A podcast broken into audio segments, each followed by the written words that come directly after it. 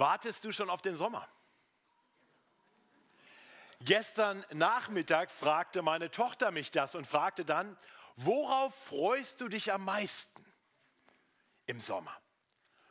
Und ich habe gesagt, du, ich, ich liebe einfach lange, helle Tage, die wärmenden Strahlen der Sonne draußen sitzen. Das tut gut. Und meine Tochter stimmte mir zu und tatsächlich ist es ja so, Sonne, Licht, das tut gut. Ich habe das dann kurz recherchiert und gesehen, wie wichtig tatsächlich Licht für unser Leben ist. Ich nehme dem Offensichtlichen, dass es uns hilft, uns zu orientieren, äh, habe ich äh, Dinge gelesen, die ich noch gar nicht wusste. Zum Beispiel, dass Sonnenlicht dabei hilft, Cholesterin zu reduzieren.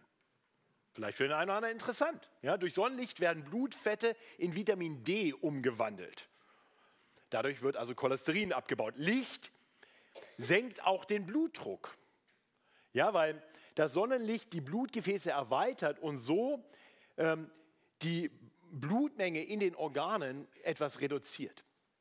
Sie stärkt die Sonne, das Licht stärkt den Knochenbau. Vitamin D durch Sonnenlicht mitgebildet sorgt dafür, dass unsere Knochen mit wichtigem Kalzium versorgt werden oder das Kalzium auch besser aufnehmen können. Sonne hilft natürlich bei Depressionen, das wissen viele von uns. Trübe Stimmung wird vertrieben durch Licht, durch Sonnenlicht. Ähm, tatsächlich werden da äh, Stoffe in uns produziert, die uns glücklicher machen. Und alles andere, was man so hört, wissen wir auch. Licht wirkt durch Stimmung, die aufgehellt wird, es steigert die Aufmerksamkeit, kognitive Leistungsfähigkeit wird erhöht, der Schlaf-Wach-Zyklus funktioniert besser, wenn wir auch im helllichten Licht am Tag unterwegs sind. Also Licht ist richtig gut. In unserem Predigtext heute in Epheser 5 kommen wir auch zu Licht, zum Nutzen von Licht, aber dabei geht es um ein noch viel wichtigeres Licht. Ein Licht, das alle Menschen brauchen, nicht nur, weil es gewisse Nutzen bringt, sondern weil es ewiges Leben bringt. Dieses Licht ist ein Licht, das in diese Welt gekommen ist und das wir Christen empfangen haben. Und dieses Licht sollen wir nun weiter aufleuchten lassen. Das ist wirklich der große Auftrag, ähm, der zu Beginn unseres heutigen Predigtextes in Epheser 5 steht. Epheser 5, die Verse 8 bis 14 sind unser Predigtext und in Vers 8 heißt es dort, denn ihr wart früher Finsternis, nun aber seid ihr Licht in dem Herrn. Lebt als Kinder des Lichts. Darüber wollen wir heute nachdenken, was das bedeutet, konkret als Kind des Lichts zu leben. Und ich möchte mit uns über drei Dinge nachdenken, die wir hier im Text sehen. Das erste ist, wir leben als Kinder des Lichts, indem wir die Frucht bringen, die Gott gefällt. Zum Zweiten leben wir als Kinder des Lichts, indem wir keine Gemeinschaft mit der Finsternis haben. Und schließlich leben wir als Kinder des Lichts, indem wir unser Licht in der Finsternis aufleuchten lassen. Das sind die drei Punkte der heutigen Predigt. Und bevor ich uns den Predigtext lese, möchte ich mit uns beten. Himmlischer Vater, wir danken dir, dass dein Wort ein Licht ist auf unserem Weg, uns Orientierung gibt, uns hilft, dich besser zu erkennen, uns besser zu erkennen und zu verstehen, wie wir mit dir leben können und wie wir als deine Kinder leben sollen. Und wir wollen dich bitten, dass du dein Wort heute gebrauchst in unserem Leben, um uns Wegweisung zu geben, sodass wir als Kinder des Lichts leben können. So sprich du durch dein heiliges, durch dein irrtumsloses, durch dein wahrhaftiges und mächtiges Wort zu uns. Das erbitten wir in Jesu Namen. Amen. Ich lese uns aus Epheser 5 die Verse 8 bis 14. Denn ihr wart früher Finsternis, nun aber seid ihr Licht in dem Herrn. Lebt als Kinder des Lichts. Die Frucht des Lichts ist lauter Güte und Gerechtigkeit und Wahrheit. Prüft, was dem Herrn wohlgefällig ist. Und habt nicht Gemeinschaft mit den unfruchtbaren Werken der Finsternis. Deckt sie vielmehr auf. Denn was von ihnen heimlich getan wird, davon auch nur zu reden, ist schändlich. Das alles aber wird offenbar, wenn es vom Licht aufgedeckt wird. Denn alles, was offenbar wird, das ist Licht. Darum heißt es, wach auf, der du schläfst, und steh auf von den Toten, so wird dich Christus erleuchten. Das ist unser heutiger Predigtext und wir sehen gleich zu Beginn von Vers 8 das Wort denn. Äh, ein ganz klares Signalwort. Was wir hier heute lesen, ist also nicht losgelöst von dem, was wir in den letzten Wochen betrachtet haben. Ja, ich werde jetzt nicht die Predigten der letzten Wochen wiederholen, aber ich hoffe, ihr seht, dass der Nutzen von Predigtserien, dass wir, dass wir im Hinterkopf haben, was Paulus schon alles gesagt hat. Äh, und er hatte, er hatte eben schon gesprochen davon, wie wir als Christen einen großen Wandel erlebt haben. Ja, in den ersten drei Kapiteln des Epheserbriefs hat er beschrieben, was Gott getan hat, wie wir überhaupt Christen sein können, wie Gott uns gerettet hat aus Gnade allein, durch den Glauben allein an Jesus Christus. Und dann ab Kapitel 4 hat er beschrieben, wie wir nun leben sollen. Äh, und darum geht es jetzt Woche für Woche. Das ist der ganze zweite Teil des Epheserbriefs. Wir haben gesehen, Gott hat eine große Veränderung in uns bewirkt. Wir sind wirklich neue Menschen. Wir sollen jetzt als neue Menschen leben, den alten Menschen ablegen. Äh, wir haben letzte Woche darüber nachgedacht, dass wir geliebte Kinder Gottes sind. Und deswegen sollen wir in der Liebe leben. Darum ging es letzte Woche. Und das heißt, dass wir eben bestimmte andere Dinge nicht mehr tun sollen, ja damit nichts zu tun haben sollen. Und daran knüpft er jetzt hier an und gebraucht noch ein weiteres Sprachbild, um zu beschreiben, was wir einst waren und dann zu erklären, was wir nun aber durch den Glauben an Jesus Christus sind. Er sagt hier, ihr wart früher Finsternis. Ist bedenkenswert. Er sagt nicht, ihr habt früher in Finsternis gelebt, so als wenn die Finsternis nur um uns herum gewesen wäre. Er sagt, ihr wart Finsternis. Die Finsternis war tief in uns drin.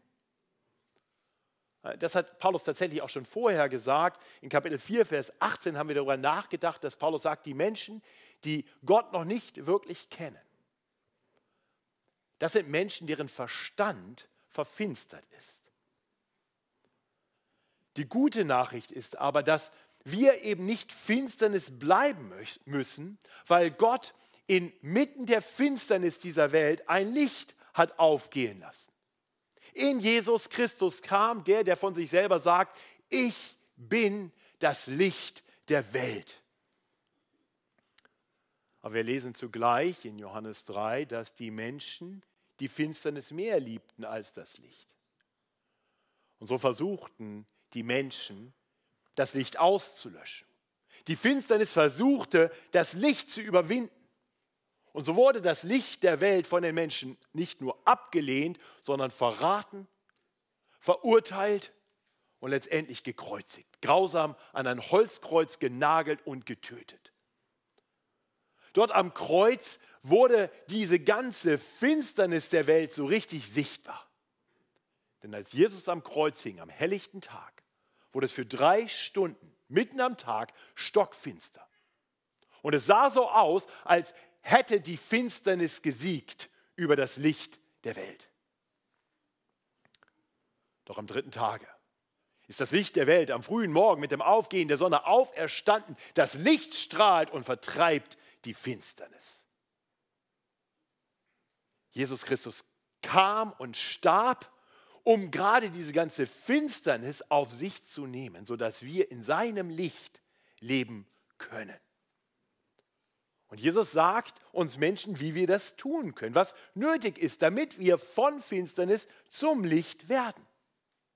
Nachdem er gesagt hat, ich bin das Licht der Welt, sagt er, wer mir nachfolgt, der wird nicht wandeln in der Finsternis, sondern wird das Licht des Lebens haben. Wer ihm nachfolgt, wer ihm vertraut, wer sich Jesus Christus anvertraut, bekommt das Licht. Das kommt in uns hinein. Wir sind Licht in dem Herrn, der in uns lebt. Und Paulus erinnert also die Christen in Ephesus, das habt ihr doch erlebt. Ihr wart einst Finsternis, nun aber seid ihr Licht in dem Herrn. Halleluja. Nun, das sollte jetzt unser Leben prägen. Deswegen der große Aufruf, lebt als Kinder des Lichts. Und ganz konkret zeigt sich das daran, dass wir die Frucht des Lichts bringen. Darum geht es hier in den Versen 9 und 10. Also lebt als Kinder des Lichts. Die Frucht des Lichts ist lauter Güte und Gerechtigkeit und Wahrheit. Prüft, was dem Herrn wohlgefällig ist. Ja, wir haben schon gemerkt, Paulus liebt Sprachbilder. Ja, äh, den alten Menschen ablegen und den neuen anziehen. So wie wenn das Kleidung wäre oder eben Finsternis und Licht. Und hier kommt jetzt noch eine neue Dimension dazu, Frucht und später Unfruchtbares. Die Verknüpfung ist ein bisschen absurd. Nicht? Ähm, die Frucht des Lichts. Ich habe das äh, so gestern Abend im Spaß zu jemandem gesagt. Das ist, das ist ein, eigentlich ein völlig witziges Sprachbild, wie da so zwei Dinge miteinander verwoben werden, werden worauf mein Gesprächspartner unmittelbar sagte, wieso Glühbirne? Okay. Aber nee, Spaß beiseite. Das ist natürlich nicht gemeint, das ist nicht die Frucht des Lichts. Ich glaube, wir wissen, was Frucht des Lichts ist. Wir verstehen dieses Sprachbild. Kinder des Lichts sollten Dinge hervorbringen, die, wir ein gut, die wie ein guter Baum gute Früchte bringt. Interessant ist dabei, dass wir eigentlich nicht Früchte bringen, sondern nur Frucht. Es heißt nämlich die Frucht des Lichts im Singular, nicht im Plural. Das ist genau das Gleiche wie, wie in Galater 5, wo Paulus von der Frucht des Geistes spricht. Ähm, ich glaube tatsächlich, dass das die gleiche Frucht ist. Die Frucht des Geistes Gottes ist die Frucht des Lichts und Jesus das Licht der Welt. Äh, es ist äh, jeweils das Licht Gottes, ja, das durch Christus aufgegangen ist, das durch den Geist weiter scheinen soll, auch durch uns eine Frucht. Das heißt also, wir können nicht sagen, naja, wir schauen mal, dass wir das eine oder andere haben und das ist dann gut genug, sondern es geht darum, alles zusammen, dann haben wir Frucht. Okay? Reicht also nicht, ja, das eine habe ich ja, das passt dann schon und den Rest brauchen wir nicht. Bei den Gaben des Geistes ist das so, bei der Frucht nicht. Okay? Wir sollten danach streben, dass wir alles haben, und zwar Güte und Gerechtigkeit und Wahrheit werden hier erwähnt. Und wenn wir Galater 5 lesen, dann wird uns deutlich, da wird noch mehr erwähnt, äh, das ist also eine Auswahl, das sind drei wichtige Dinge, die in uns sichtbar werden sollen, durch die wir erweisen, dass wir Kinder des Lichts sind. Und weiter bedenkenswert ist nicht nur, dass hier im Singular von der Frucht die Rede ist, sondern dass dann auch noch gesagt wird, die Frucht ist lauter Güte und Gerechtigkeit und Wahrheit. Also nicht so ein bisschen davon. Ab und zu sage ich auch die Wahrheit. Nein, lauter Güte, Gerechtigkeit und Wahrheit. Nun ist es klar, das ist die Frucht, die vor allem Gott trägt und bringt. Das sind Eigenschaften Gottes. Er ist voller Güte. Er ist die Gerechtigkeit in Person. Er ist die Wahrheit. Nun, und als geliebte Kinder Gottes sollen wir nun dem Beispiel Gottes folgen. Das ist die große These von Vers 1 des Kapitels. Und das zeigt sich also daran, dass wir, so wie Gott auch, nun diese Frucht des Lichts bringen, dass sie in uns wächst. Und das darf, ja, das sollte uns herausfordern. Wie sieht es bei dir damit aus? Ist diese Frucht in deinem Leben sichtbar? Lauter Güte und Gerechtigkeit und Wahrheit. Wir werden dazu aufgerufen, zu prüfen. Prüft, was dem Herrn wohlgefällig ist. Wir müssen nicht prüfen, ob lauter Güte, Gerechtigkeit und Wahrheit dem Herrn wohlgefällig ist. Wir, wir müssen prüfen, ob das in uns vorhanden ist, ob wir diese Frucht in uns tragen. Leben wir so, wie es dem Herrn wohlgefällig ist.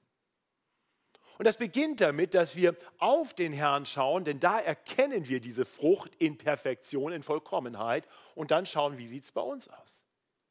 Das heißt, wir sollten erst einmal erkennen, wie gütig, wie gnädig, wie liebevoll der Herr Jesus ist.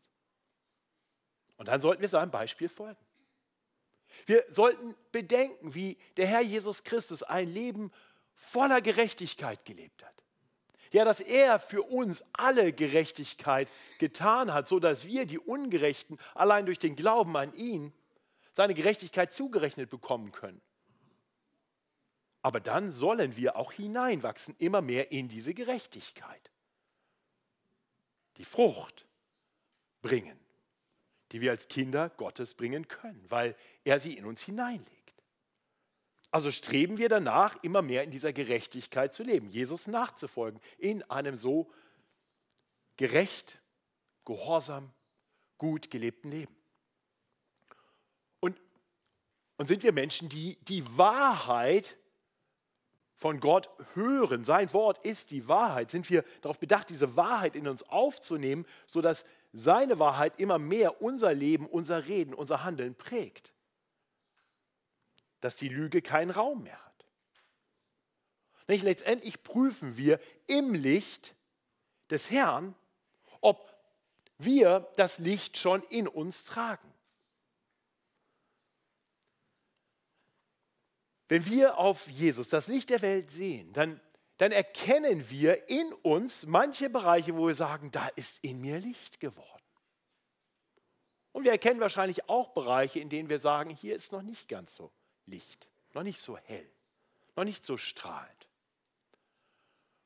Nicht so wie ein helles Licht uns eben dabei hilft, hilft, Verunreinigungen festzustellen. Wenn ich morgens aus dem Schrank ein weißes Hemd nehme, ist, normalerweise sind die bei mir gewaschen im Schrank, aber wenn ich es rausnehme, im Dunkeln kann ich noch gar nicht erkennen, ob da ein Fleck drin ist. Und manchmal kommt es vor, dass bei der Wäsche irgendwas nicht rausgegangen ist und dann sehe ich später, wenn ich im Licht stehe, mich im Spiegel, im hellen Licht anschaue, oh, da ist ja ein Fleck.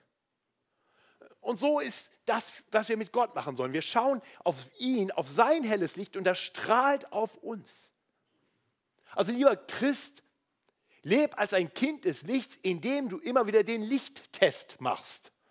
Vielleicht so eine Plakette für, weiß ich nicht, das Revers. Lichttest 23, bestanden. Prüfe im Licht des Herrn, was in deinem Leben dem Herrn schon wohlgefällig ist. Und was noch Veränderung braucht. Und dann bitte den Herrn, dir das nicht nur zu zeigen, sondern dir auch dabei zu helfen, dass das, was er schon in dich hineingelegt hat, sein Licht, mehr und mehr in alle Ecken und Bereiche deines Lebens strömt, sodass du mehr und mehr leben kannst mit der Frucht des Lichts. Das ist das Erste, was es heißt, als Kind des Lichts zu leben, dem Licht des Herrn in uns mehr und mehr Raum zu geben, sodass wir strahlend leben. Weiterhin bedeutet es aber auch, dass wir eben keine Gemeinschaft mit der Finsternis haben sollen. Das sehen wir hier in Vers 11. Wenn es heißt, lebt als Kinder des Lichts und, dann, und habt nicht Gemeinschaft mit den unfruchtbaren Werken der Finsternis. Diese unfruchtbaren Werke der Finsternis werden hier gar nicht weiter definiert, Allerdings muss uns wieder klar sein, diese Verse stehen nicht losgelöst irgendwo, wie jetzt hier im Gottesdienstblatt, die stehen in einem Zusammenhang. Und Paulus hatte gerade gesagt, wovon wir uns fernhalten sollen. Ja, wovon bei uns nicht einmal die Rede sein sollte. Er hatte gesagt, dass von den unfruchtbaren Werken der Finsternis, namentlich genannt vorher Unzucht, jede Art Unreinheit, Habsucht, nicht einmal die Rede sein sollte in unserem Leben wie es sich für die Heiligen gehört.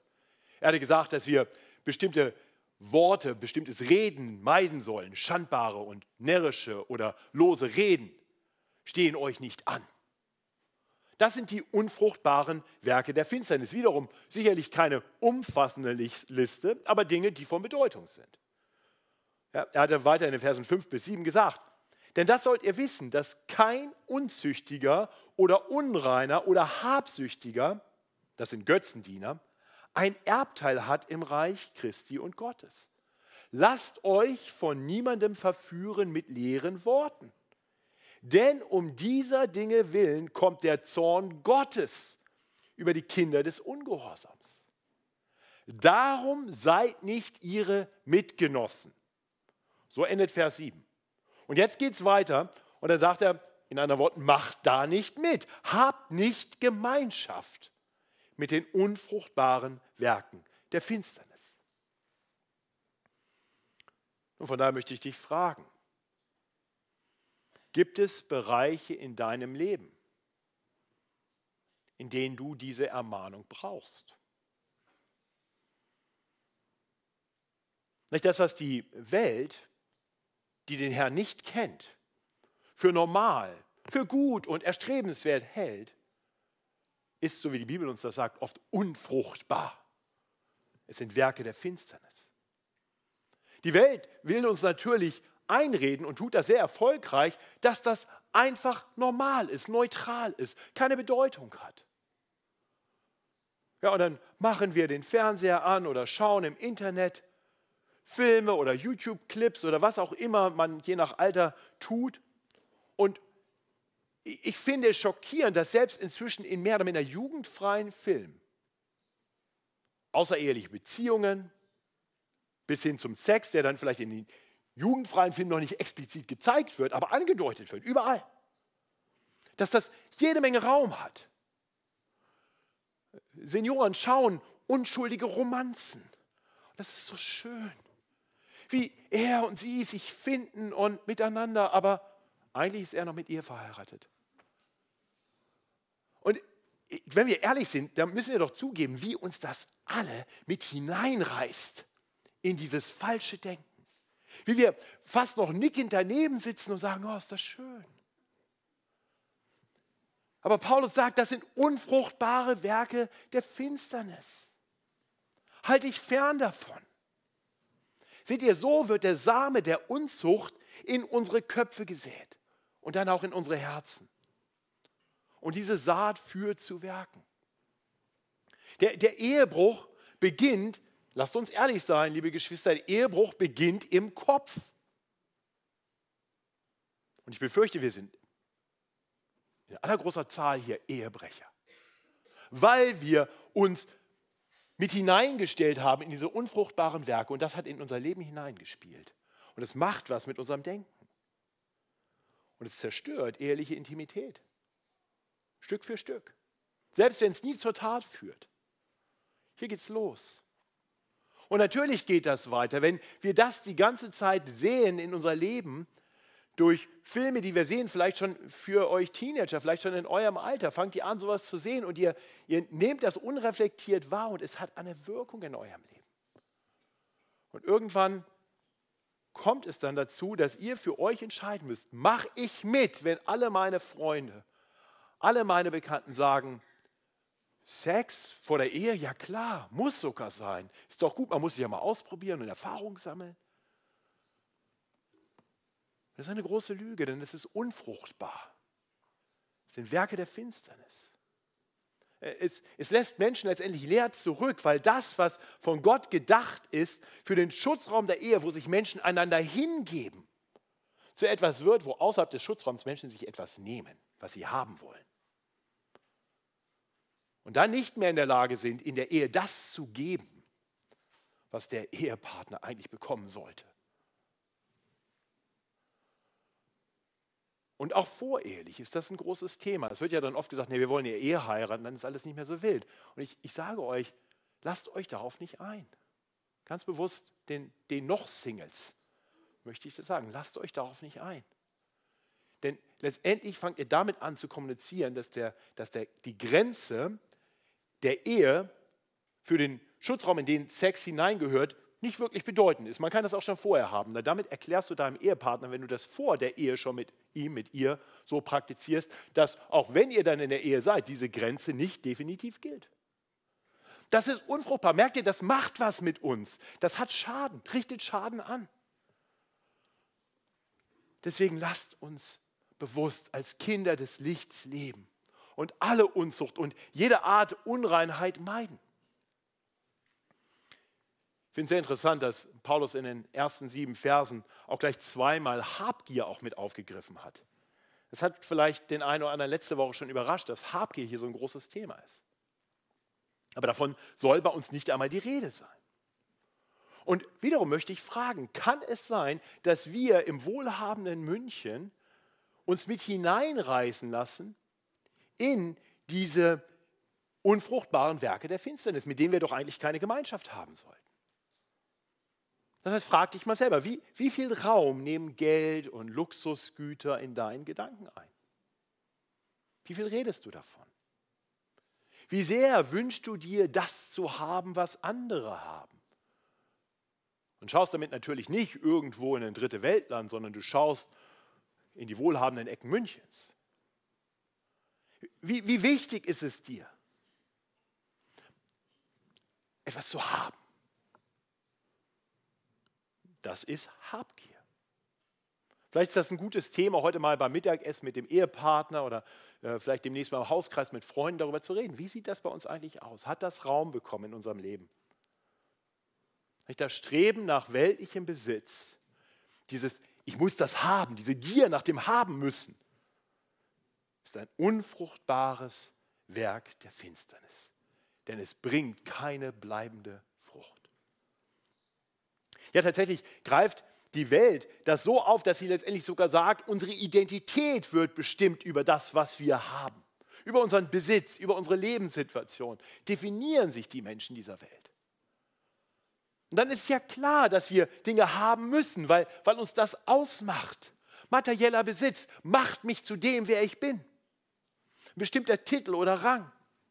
Ob ich einen Ehepartner habe oder Kinder ob ich meine Sexualität, wie auch immer sie geartet ist, auslebe, in welchem Rahmen auch immer, das macht mich zu dem, wer ich bin. Das sagt uns die Welt. Die Identität wird ja heute über Buchstaben definiert. Bin ich L oder G oder B oder T oder was auch immer. So ein Quatsch, das ist nicht deine Identität. Liebes Gottes Kind, deine Identität ist, du bist ein Kind Gottes. Du bist ein Kind des Lichts. Leb im Licht. Hab keine Gemeinschaft mit diesen unfruchtbaren Dingen. Diese Form von Habgier, davon soll hier nicht mal die Rede sein. Wir brauchen diese Dinge nicht, denn sie machen uns nicht aus. Das sind Lügen dieser Welt. Lasst uns leben als Kinder des Lichts. Letzter Aspekt, vor dem Paulus gewarnt hatte, waren die, die schandbaren, närrischen und losen Reden. Und auch da ist es so leicht, dass wir uns mitreißen lassen. Jonathan hat letzte Woche schon einiges dazu gesagt, deswegen will ich nicht mehr viel dazu sagen. Aber es ist interessant, dass wir auch diese Ermahnung hier mehrfach hören im Epheserbrief. Unsere Worte, die gehen so schnell in eine Richtung, die nicht gut ist, die unfruchtbar ist. Unfruchtbar, weil sie letztendlich eben keine gute Frucht hervorbringt, sondern Schaden anrichtet. Unsere so dahergesagten Worte können so viel Schaden anrichten. Dinge, die einfach mal so gepostet werden bei Facebook oder sonst wo, haben schon dazu geführt, dass Leute letztendlich in tiefste Depressionen verfallen sind und Selbstmord begangen haben, weil ein Mobbing stattgefunden hat, von dem wir gedacht haben, ach, das war ja nur ein Spaß. Das soll bei uns nicht sein. Seht, das sind schandbare, das sind unfruchtbare Dinge. Und diese Dinge sind wie so ein verfaulter Apfel im Obstkorb. Das bleibt nicht isoliert, das breitet sich aus. Deswegen sagt Paulus, macht da nicht mit, zieht euch zurück von diesen Dingen. Habt keine Gemeinschaft damit. Weg, weg, wo das ist, weg. Bloß nicht beim Unfruchtbaren mit anstecken. Nun, in der Kirchengeschichte wurde das manchmal so verstanden, dass wir Christen uns deshalb zurückziehen müssen aus dieser Welt. Ich meine, man ging es dann ins Kloster, um da jetzt nicht mehr die Unreinheit dieser Welt ähm, abzubekommen. Heute flüchten sich manche einfach in christliche Kreise, um mit dem Rest der Welt dann möglichst wenig zu tun zu haben. Aber Paulus hat eine andere Botschaft für uns. Das ist tatsächlich der wesentlichste Aspekt, denke ich, in diesem Textabschnitt. Denn das ist wirklich eine Ergänzung zu allem, was er bisher schon gesagt hat. Wenn er erklärt, dass wir als Kinder des Lichts einen Auftrag haben in dieser Welt. Einen Auftrag in der Finsternis. Das ist der Fortgang von Vers 11. Also lebt als Kinder des Lichts und habt nicht Gemeinschaft mit den unfruchtbaren Werken der Finsternis. Lauft vor ihnen weg. Nein, deckt sie vielmehr auf. Ah, das ist interessant, oder? Deckt sie vielmehr auf, denn was von ihnen heimlich getan wird, davon auch nur zu reden, ist schändlich. Denn alles, das alles aber wird offenbar, wenn es vom Licht aufgedeckt wird, denn alles, was offenbar wird, das ist Licht. Darum heißt es, wach auf, der du schläfst, und steh auf von den Toten, so wird dich Christus erleuchten. Das ist die Kernbotschaft hier in diesem, in diesem Abschnitt. Gott hat uns dazu berufen, mit seinem Licht in diese Welt hineinzustrahlen. So wie Jesus selbst einst als das Licht der Welt in die Finsternis kam, damit es hier nicht finster bleibt. Und, und so hat sein Licht uns erreicht und so werden wir zu Kindern des Lichts. Und jetzt haben wir den Auftrag, mit diesem gleichen Licht in die Welt hineinzustrahlen. Ich finde es sehr interessant, dass Jesus ja über sich selber gesagt hat, ich bin das Licht der Welt. Und dann in der Bergpredigt zu seinen Jüngern sagt, ihr seid das Licht der Welt. Ja, er hat sie irgendwie angezündet. Jetzt sind sie Licht. Ja, und dann sagt er, es kann die Stadt, die auf einem Berg liegt, nicht verborgen sein. Man zündet auch nicht ein Licht an und setzt es unter einen Scheffel, auf gut Deutsch Rückzug, sondern auf einen Leuchter.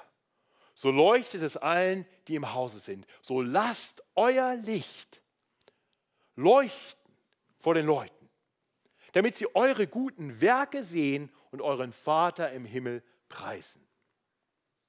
Das ist die offenbarende Wirkung des Lichts. Es deckt Dinge auf. Es geht also nicht darum, dass wir über diese anderen Dinge die ganze Zeit reden, sondern dass wir so anders leben, dass unser Leben ein Kontrast ist. Dass unsere guten Werke sichtbar werden. Und uns ist klar, wenn wir als Christen ganz bewusst in einer finsteren Welt leben, das wird nicht unbemerkt bleiben. Nicht so wie wie ein helles Licht im Finstern nicht übersehen werden kann. In gewisser Weise strahlt das Licht sogar heller da, wo es finster ist. Ich, ich, merke das manchmal gar nicht, wie finster es wird. Ich glaube, die Welt weiß oft gar nicht, wie finster es ist. Es ist ein bisschen so wie die Welt, die sitzt, weiß nicht, so inzwischen am, am späteren Nachmittag am Schreibtisch und macht ihr Ding. Und merkt gar nicht, dass es immer dunkler wird. Und irgendwann kommt jemand ins Büro und sagt, mach mal das Licht an, hier ist ja ganz dunkel. Und dann tut es erstmal in Augen weh, aber dann merkst du, oh ja. Genau, hier wird aufgedeckt, es war schon dunkel geworden, wir haben es gar nicht gemerkt. Ich glaube, die Welt weiß gar nicht, wie finster sie ist. Und wir sollen hineingehen und das Licht anschalten. Das ist unser Auftrag. Wir sollen hell leuchten. Und dann offenbart das Licht eben auch das, was sich sonst in der Finsternis versteckt. Das beginnt hier in der Gemeinde. Wir, wir, wissen alle, wir alle stehen in der Gefahr, dass sich Finsternis in uns immer wieder einnisten will. Und wenn wir uns nur in der Welt bewegen, das heißt, wenn wir die ganze Zeit nur in der Finsternis sind, dann werden wir gar nicht merken, dass wir aufgehört haben, hell zu strahlen. Wie sollten wir es auch merken? Deswegen brauchen wir die Gemeinschaft des Lichts. Deswegen brauchen wir einander.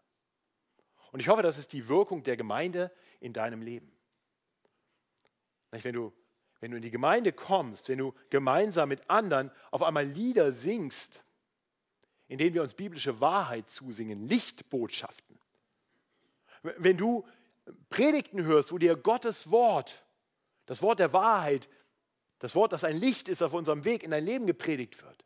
Wenn du Gespräche hast mit Geschwistern, vielleicht auch im Hauskreis, wenn du das Vorbild reifer Christen siehst, die durch die Gemeinde laufen und einfach hell leuchten, dann, dann wird dir das zeigen, wo in deinem Leben Veränderung nötig ist. Das kann dann auch erstmal wehtun, so wie das helle Licht, das ange, angeschaltet wird, wenn du im Dunkeln sitzt. Ne? Tut erstmal in Augen weh. Manchmal piekst vielleicht eine Predigt oder vielleicht eine Liedzeile überführt dich. Oder in einem Gespräch wirst du mit etwas konfrontiert. Und das ist erstmal unangenehm, aber es ist gut. Es ist gut, weil Gott uns umgestalten will, mehr hinein in sein Ebenbild, sodass wir immer mehr als Kinder des Lichts leben. Ja, ich hoffe, du erkennst das. Wenn, wenn diese überführende Sache in deinem Leben geschieht, wenn du herausgefordert wirst, dann geh nicht weg, zieh dich nicht zurück, zieh dich nicht zurück, zurück in die Finsternis, sondern komm in das Licht und lass es hineinstrahlen. Vertraue darauf, der Herr ist ein Herr, der gerne vergibt. Er ist so gütig.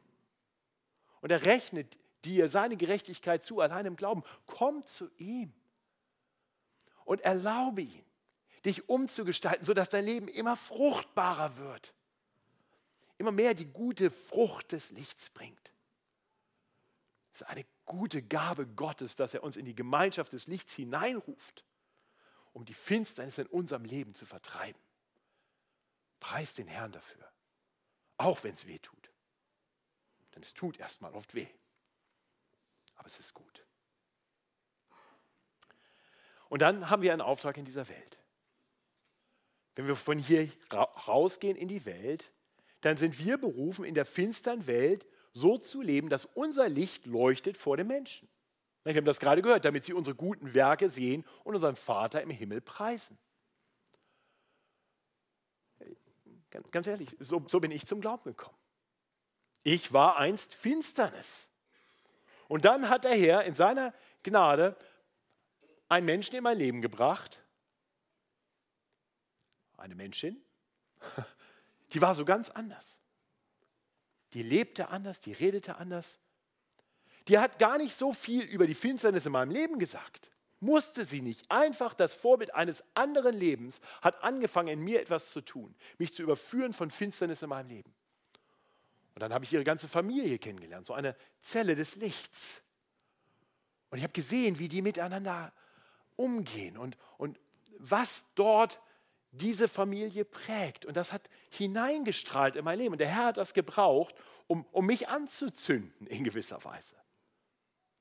Und ich glaube, viele von euch haben das so erlebt. Viele von uns sind heute Licht im Herrn und waren früher Finsternis, weil der Herr Licht in ihr Leben gebracht hat. Vielleicht durch Eltern oder Großeltern, vielleicht durch Kinder oder Enkelkinder, vielleicht durch Freunde oder Bekannte oder Nachbarn. Menschen, die einfach Licht waren. Ein Licht, das anziehend wurde, das uns überführt hat, das Dinge in unserem Leben aufgedeckt hat. Ich weiß noch gut, wie es in meinem Leben war, dass, dass Dinge, die ich bis dahin für cool und gut hielt, ich auf einmal angefangen habe zu merken, das ist eigentlich falsch. Das Licht hat Dinge aufgedeckt. So dürfen wir in das Leben anderer hineinwirken. Das Bild dass das Licht ansteckend wirkt, ist wiederum vielleicht für uns eine Metapher, ein Sprachbild, das erstmal nicht so nachvollziehbar ist. Ja, wenn ich meine Taschenlampe an deiner halte, dann passiert nicht viel. Von daher tun wir gut daran zu denken, Paulus hat wahrscheinlich eher die Fackel im Sinn gehabt. Ja, wenn ich meine Fackel an deiner halte und meine brennt und deine nicht, dann geht die an. Und so sollen wir ansteckend wirken mit unserem Licht. Wir sollen Dinge aufdecken, nicht indem wir die ganze Zeit da hinschauen und sagen, da, da, da, da, sondern wir leben anders.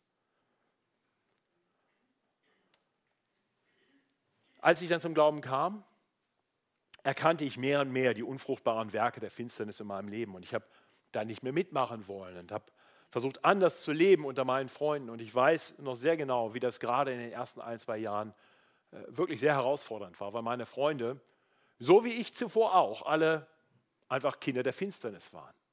Nette Leute, liebe Leute, ich schätze sie heute noch sehr. Aber unfruchtbare Werke der Finsternis überall.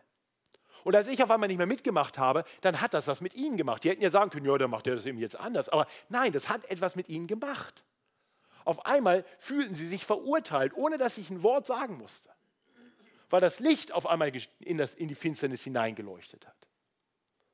Manche haben sich verärgert, von mir zurückgezogen, aber andere hat es ins Nachdenken gebracht. Und einige wenige durften zum Glauben finden. Preis den Herrn dafür. Ich kann mich noch an eine andere Situation erinnern, auch noch als junger Christ. Hatte Zeugnis gegeben von meinem Glauben und war dann unterwegs mit Freunden. Und irgendwann im Laufe eines langen Abends sagte dann eine Person, die mein Zeugnis gehört hatte, du bist aber ein komischer Christ. Und was sie damit meinte, ist, du lebst doch genauso wie die Finsternis. Ich befürchte, auch das ist in unserem Leben immer mal wieder der Fall. Ihr Lieben, ich wünsche uns von Herzen, dass wir diesen Ruf des Apostels Paulus wirklich hören und an uns heranlassen. Lasst uns als Kinder des Lichts leben, damit diese Welt eben nicht über unser heuchlerisches, nur scheinheiliges Christsein spottet und unseren Herrn im Himmel verlästert, sondern so, dass sie unser Licht wirklich leuchten sehen und unseren Vater im Himmel preisen, mit uns zusammen. Möge Herr das schenken. Und schließlich, wenn du heute hier bist und du bist noch gar kein Gotteskind, weil du Jesus Christus noch nicht wirklich als den Retter und Herrn deines Lebens kennst, wenn du dich bisher von Jesus vielleicht irgendwo angezogen gefühlt hast, aber gar nicht so ganz genau weißt, wer er ist und auch nicht zu viel Licht wolltest und immer wieder dann ein bisschen aus dem Weg gegangen bist, dann ist meine Hoffnung und mein Gebet, dass wir dir ein Licht sein dürfen. Dass du hier in dieser Gemeinschaft nicht eine Versammlung von scheinheiligen Heuchlern siehst, sondern dass du merkst, hier ist etwas anders. Hier ist etwas gut. Hier strahlt etwas. Und das hätte ich auch gerne in meinem Leben. Und dann höre den Ruf, der ganz am Ende unseres Predigtextes steht. Klingt vielleicht ein bisschen hart, aber sehr gut. Wach auf, der du schläfst. Und steh auf von den Toten, so wird dich Christus erleuchten. Ich bete mit uns. Himmlischer Vater, wir wollen dir danken, dass du uns das Licht der Welt gesandt hast in Jesus Christus. Danke für deinen einen geliebten Sohn, der gekommen ist in die Finsternis dieser Welt. Ja, der die Finsternis ertragen hat, selbst am Kreuz. Und danke, dass du die Finsternis überwunden hast in Jesus Christus am Ostermorgen, auferstanden von den Toten. Danke, dass dein Licht siegt über alle Finsternis. Danke, dass dein Licht uns erreichen durfte. Ich bete, wenn hier jemand unter uns ist, der noch nicht wirklich in deinem Licht wandelt, dass du ihm, dass du ihr das Verlangen schenkst, ein Kind des Lichts zu sein. Und ich bete für uns alle. Zeig uns, wo wir noch Bereiche in unserem Leben haben, wo Finsternis zu viel Raum hat. Schenk, dass dein Licht uns mehr und mehr durchstrahlt, sodass wir mehr und mehr wirklich die Frucht des Lichts bringen, die dir wohlgefällt. Und dann hilf uns, hinauszugehen in die Welt. Mit unserem Licht, mit deinem Licht, das du in uns hineingelegt hast, in diese finstere Welt so hineinzustrahlen, dass noch viele von der Finsternis zum Licht finden. Mögest du das tun, zum Wohle der Menschen und zu deiner eigenen Ehre. Amen.